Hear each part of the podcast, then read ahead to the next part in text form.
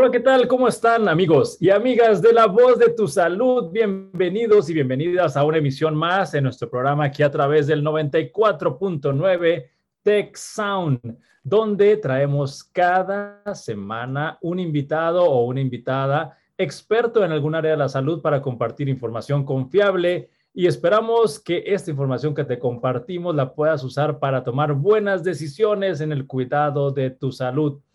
Y bueno, la semana pasada estuvimos hablando eh, aspectos relacionados al adulto mayor y continuando con esta línea del mes del adulto mayor o de la temporada donde se recuerda mucho al adulto mayor y sus necesidades, vamos a hablar el día de hoy de la enfermedad de Alzheimer, donde tenemos aquí como invitado al doctor Leonel Cantú. Él es neurólogo y es especialista en, estos, en estas enfermedades. Buenas tardes, doctor Leonel, ¿cómo estás? Hola, ¿qué tal? Buenas tardes, Ismael. Muy bien, gracias por la invitación. Pues como lo mencioné en la introducción, doctor Leonel, eh, queremos saber todo lo que se pueda en este programa de la demencia o de la enfermedad de Alzheimer. Y este, quisiera que me ayudara con algunos datos iniciales de en qué etapa de la vida se ve con más frecuencia esta enfermedad. Claro, mira, Primero, yo creo que lo más importante es identificar los términos en cuanto a la palabra demencia y la enfermedad de Alzheimer. La demencia se refiere al síndrome en el que la gente, los pacientes, empiezan a perder sus capacidades eh, que los hace personas. Eh, no solamente hablamos de problemas de memoria, sino otras eh, funciones, dominios de la cognición del cerebro como es el saber cómo llevar a cabo una conversación o cosas del lenguaje, eh, preparar alguna cosa que ya has aprendido, el vestirte, comportamiento. Entonces, cuando se pierde esto y el paciente ya empieza a, tener dependencia, a eso se le llama demencia. La enfermedad de Alzheimer es un tipo de demencia y es la más común. Más o menos un 60-70% de los pacientes que tienen demencia va a ser Alzheimer. Y esta enfermedad de Alzheimer, pues en general es el término eh, que conocido a nivel, a veces hasta médico, a nivel social, en donde el paciente empieza ya a perder sus capacidades intelectuales. Es importante también diferenciar que antes de esto eh, hay un término, un estadio que se le llama deterioro cognitivo leve, que es donde el paciente empieza eh, en una parte inicial a perder las capacidades de memoria y otros dominios de forma leve, pero es completamente eh, independiente para sus actividades.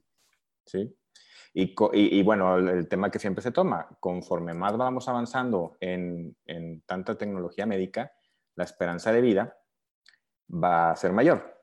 Y esta es una enfermedad que eh, se dice el principal factor de riesgo es la edad. Entre, entre más eh, edad es más probable que se vaya a presentar este, este problema. Entonces, eh, la incidencia va a ser mucho mayor en el 2030, en el 2040 y pues es la importancia de eh, intervenir en unas etapas tempranas porque el impacto va a ser muy fuerte a futuro. Bien, entonces qué bueno que nos comenta que eh, existen muchos tipos de demencia y la enfermedad de Alzheimer sería una de las más comunes y me gustaría nada más aclarar, porque tengo muchas preguntas para hacerle durante esta entrevista, doctor Leonel, y es que la mayor parte de personas piensa que tener demencia o tener Alzheimer sería cuando se te empiezan a olvidar las cosas. Creo que es una, hasta un estereotipo ¿no? que se ha logrado establecer eh, en, la, en la comunicación social.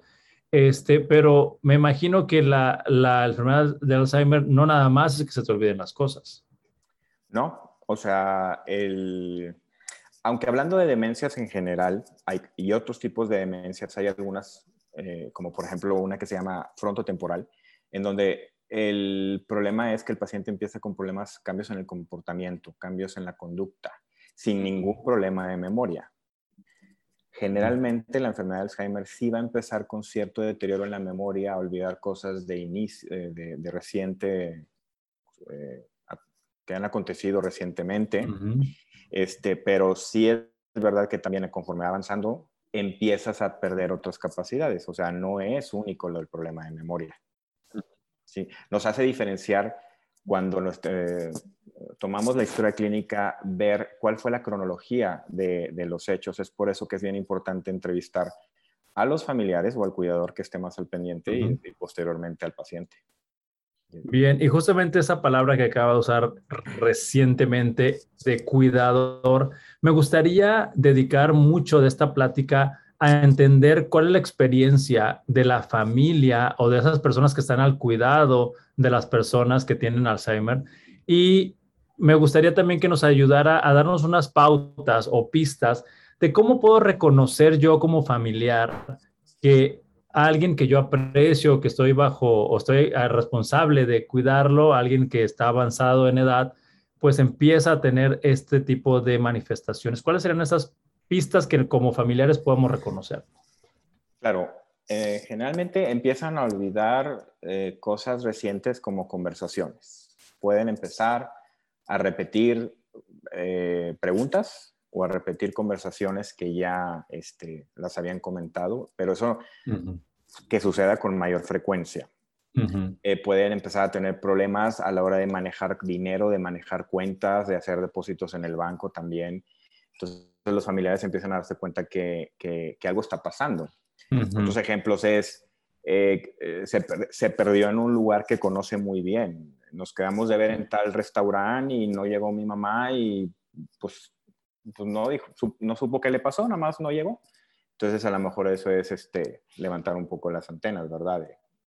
De, de, qué, qué está pasando. Entonces son desubicaciones, problemas de eh, preguntas repetidas, desubicaciones en la casa o cambios en el comportamiento Y, quiero, quiero entender un poquito más esto, doctor, que eh, hay algunas enfermedades, este, porque aquí en este programa han estado muchos especialistas y yo he entendido que hay enfermedades que se tienen que cumplir algunos criterios de tiempo, por ejemplo, que veamos un síntoma a seis meses como para ver si, si es algo real o no. En este caso de la enfermedad de Alzheimer y estos olvidos o desubicaciones, no tiene que ver el rango de tiempo que lo estoy observando o si es importante este rango de tiempo? No, fíjate que diferencia como otras enfermedades y otros criterios donde sí debemos de decir, bueno, tiene que cumplir estos criterios de diagnóstico de síntomas durante un tiempo. En esta específicamente no. O sea, esta es que se empiecen a repetir estas pérdidas y a lo mejor un paciente pueda tener eh, el problema y se pueda desarrollar en tres, cuatro meses o un año. Eso va a variar mucho también de otros factores este, que, que, deben de ser investigados. Tenemos que tomar en cuenta también que la importancia de identificar los problemas de memoria es eh, tener una evaluación, porque no todo el problema de memoria es Alzheimer. Hay que, hay que investigar si hay otra cosa que pudiera ocasionarlo. Bien, entonces en este caso, con lo que nos acaba de decir de que no todos los problemas de memoria van a ser ese diagnóstico, eh, es importante entonces que si nosotros empezamos a ver que un familiar de nosotros eh, que tiene cierta edad y me gustaría saber si hay un rango de edad donde tenemos que parar más eh, las antenas, por decirlo de esta manera, al observar estos síntomas? Pues por ser más frecuente, eh, arriba de los 70 años, 75 años. Pero vaya, los pacientes pueden llegar al consultorio empezando con síntomas a veces a los 50 y tantos. Entonces, eso obviamente es menos frecuente, pero sí los llegamos a ver y, dentro de la curva, pues hay pacientes ahí. Entonces, eh, no hay un tiempo, o sea, no porque mi familiar tiene tres meses este, con síntomas, no vaya eh, a pronto a hacerse un diagnóstico que tengamos que evitar. Bien, porque también entiendo por otro lado que como familiares pudiéramos llegar a decir, ah, bueno, es normal, es que tiene 70 años, o sea, eh, minimizarlo. Ah, claro, es muy común que ya establezcamos que por la edad los pacientes van a empezar a tener un deterioro cognitivo y la verdad es que no, hay que ponerle atención y no creer que la edad es lo que lo está ocasionando. Entonces, siempre buscar una asesoría. Ok. ¿Una valoración por un neurólogo sería el especialista o sería el geriatra o ambos? O a ver aquí cómo, tal vez lo estoy metiendo en una controversia, no, pero... ambos. La verdad es que el, el, neurólogo como especialista de enfermedades del cerebro y el geriatra como especialista del paciente que ya tiene este tipo de enfermedades. Al final trabajan en conjunto, ¿no? Me imagino. Sí, sí, claro. Bien, entonces, una vez que mm, detectamos en nuestros familiares estas señales de olvidos o desubicaciones, por resumir los dos síntomas que recogí de, su explicación, hay que valorarlo con el médico especialista, pero también este, pudiéramos nosotros tener más herramientas como familia para eh, pues no, no es terapia, sino para dar un apoyo para estas personas que están teniendo estos problemas en su salud este, al, hablar de la memoria. ¿Cómo podemos actuar como familia para pues, darle un mejor soporte o convertirnos en una buena red de apoyo? Pues primero tratar de identificar, al, al tener sospecha de los síntomas, tratar de establecer en qué estadios estamos, ¿no? O sea, y la mayoría de ellos a lo mejor los vamos a, captar en algo, en esto que le llamamos deterioro cognitivo leve. De ahí hay muchas herramientas para tratar de que este, estas, ahora, deterioro cognitivo leve, no todo se convierte en Alzheimer. O sea, muchos pacientes sí, pero no todos. Entonces, aún así podemos enlentecer el proceso de eh, empeoramiento si intervenimos por medidas de actividades tipo ejercicio o actividades eh, que mantengan al paciente eh, mentalmente activo, eh, aprender cosas nuevas. O sea, hay muchas cosas que podemos estimular a este cerebro para tratar de que esto sea más lento. Y la importancia del familiar es que, pues es el que primero se da cuenta. Ahora, el paciente también se puede dar cuenta que estoy olvidando las cosas, pero los familiares y la red de apoyo es los que lo, son los primeros. Entonces, mantener a nuestros adultos mayores ocupados en algunas eh, tareas básicas o sencillas o inclusive retadoras, porque me está diciendo aprender algo nuevo a los 70 años, ¿como qué alternativas tenemos? Pues yo les he dicho, y lo han hecho algunos pacientes, pues a ver, pues ponte a leer en otro idioma o este, ponte a, si le mueves a un instrumento, pues trata de buscar otro, o sea, trata de mantener la lectura, trata de mantener tu cerebro. Sucede que llega una edad, eh, dejan de trabajar, ya se jubilan y el sistema de agilidad empieza ya a bajar, pero porque están muy inactivos. Entonces, al contrario, debemos de tener el concepto de termino de hacer, cambia mi, ritmo de vida por cambio de trabajo o suspensión del trabajo, pues vamos a seguir activos mentalmente. Es importante. Sí, porque ahorita con la, era que estamos teniendo y que también muchos adultos mayores tienen acceso a la tecnología que está al alcance de su mano, pues yo digo que hay demasiados tutoriales o cursos en YouTube, por ejemplo.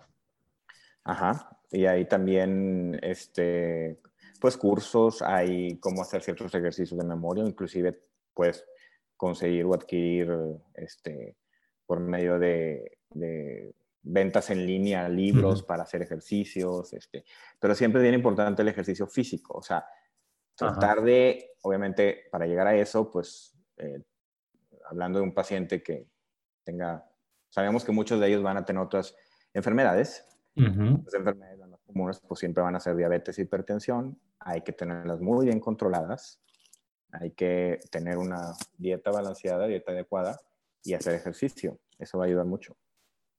Bien, en esta parte del ejercicio, este, como entiendo que es un elemento ah, de alguna manera preventivo o, totalmente preventivo. sí, lo sí es catalogado como algo preventivo, o sea, definitivamente es algo que está muy bien estudiado, que disminuye el riesgo a futuro. Sí, yo, yo, creo... no, digo, hago ejercicio. Pues no, o sea, si ya estás con síntomas, apóyate en eso. Sí, yo creo que como sociedad mexicana nos hace falta entender un poquito más que los adultos mayores pudiéramos eh, favorecer que estén activos físicamente y no nada más ponerlos en su mecedora o sacarlos al porche o a la banqueta a que vean a las personas pasar. O sea, digo, sí se puede hacer algo más, ¿no? Sí, sí, sí, sí. Y eso es, pues a veces no hay, no hay iniciativa desde antes que no la tenían o ahora menos con estos problemas, pues hay que hacer, insistir en eso como familia. Bien, en este, en este rubro también del rol de los familiares que están cuidando a un adulto mayor y que queremos fomentar que estas patologías o enfermedades que, como entendí, son progresivas. Eh, también quisiera saber si este, algunos factores de riesgo tienen que ver, por ejemplo, si mi familiar es hipertenso, si mi familiar es diabético, también eso influye en que más rápido desarrolle esta enfermedad de Alzheimer o son independientes. Sí se llega a ver cierta incidencia en una historia médica de diabetes mal controlada o de hipertensión mal controlada, un aumento en la incidencia en los problemas de memoria. Aquí también entra otro diagnóstico diferente a este que se llama demencia vascular, que esta está más asociada a, la presencia de microinfartos o infartos cerebrales que de forma crónica van deteriorando las capacidades cognitivas. Eh, son factores de riesgo, o sea, está en la parte de factores de riesgo de la enfermedad de Alzheimer, pues están estas enfermedades mal controladas, al igual que el tabaquismo, al igual que el alcoholismo, al igual que los golpes fuertes en la cabeza de forma continua. este, todo eso son eh, situaciones que pueden aumentar el riesgo. Sí, gracias. Y hace ratito mencionó que algunos adultos mayores o personas se dan cuenta de esta pérdida cognitiva eh, y puede llegar a impactarlos emocionalmente y ponerse pues deprimidos, ¿no? Y, eh, qué tantos de los pacientes que están con este deterioro cognitivo o, Alzheimer se empiezan a, desbalancear por ese lado. Sí, claro. De hecho, también es un diagnóstico diferencial. Eh, de ahorita que mencionaba que no todos los problemas de memoria son son Alzheimer, siempre en la evaluación tenemos que descartar que el paciente no tenga depresión. La depresión es algo que se parece, es algo en donde puede haber una pérdida de las capacidades de memoria cognitivas y comer menos, etc. Algunos medicamentos también pueden hacer que parezca que el paciente tiene problemas de memoria. Entonces, la depresión eh, es algo que debe ser tratado con un especialista este, para tratar de eh, descartar o que eso no, no haga ruido en, en, la evolución del paciente. Siempre también debe ser valorado por un psiquiatra. Muy bien, pues estamos hablando con el doctor Leonel Cantú. Él es neurólogo y estamos aprendiendo sobre la enfermedad de Alzheimer y el rol que tenemos como familiares y cómo podemos convertirnos en una muy buena red de apoyo. Y bueno, me llama la atención que eh, justamente la semana pasada, platicando con geriatras, los geriatras estaban hablando de que hay que tener mucho cuidado con los adultos mayores, de que no estén utilizando muchos medicamentos, pero lo enfocaban a, bueno, a la salud del adulto mayor. Pero aquí está usted diciéndonos que también la interacción de algunos medicamentos puede hacer que el adulto mayor aparente tener pérdida de memoria, ¿no? Entonces aquí este, esa revisión creo que es muy importante. Sí, por supuesto. O sea, eh, sucede que pues hay muchos pacientes que ya tienen lo que le llamamos polifarmacia, demasiados medicamentos y algunas interacciones de ellos eh, de forma involuntaria hacen que tenga problemas de memoria y, siempre hay que hacer una buena evaluación de qué medicamentos está tomando el paciente. Bien, en este caso también me gustaría conocer su opinión sobre estos suplementos, este, me refiero a nutricionales, que, pudieran tener algún efecto para retrasar la memoria. Por ejemplo, hay personas que, quieren tomar vitamina B, B12 o este tipo de vitamínicos que de alguna manera se han relacionado con el sistema nervioso o los omega 3, omega 6, que también en algunas patologías se han relacionado con el sistema nervioso estos elementos como los que acabo de mencionar o otros que usted me pueda explicar, este, ¿tienen impacto en, estabilizar o retrasar la progresión de la, del Alzheimer? Pues mira, sí, y eso siempre va a estar acompañado porque es muy frecuente que la mayoría de los pacientes consuman este tipo de productos. Uno de ellos también de muchos años atrás conocido es el ginkgo biloba. No hay, este, así como recientemente, eh, evaluaciones que confirmen que, mm, o sea, que sea sustituto que pueda mejorar.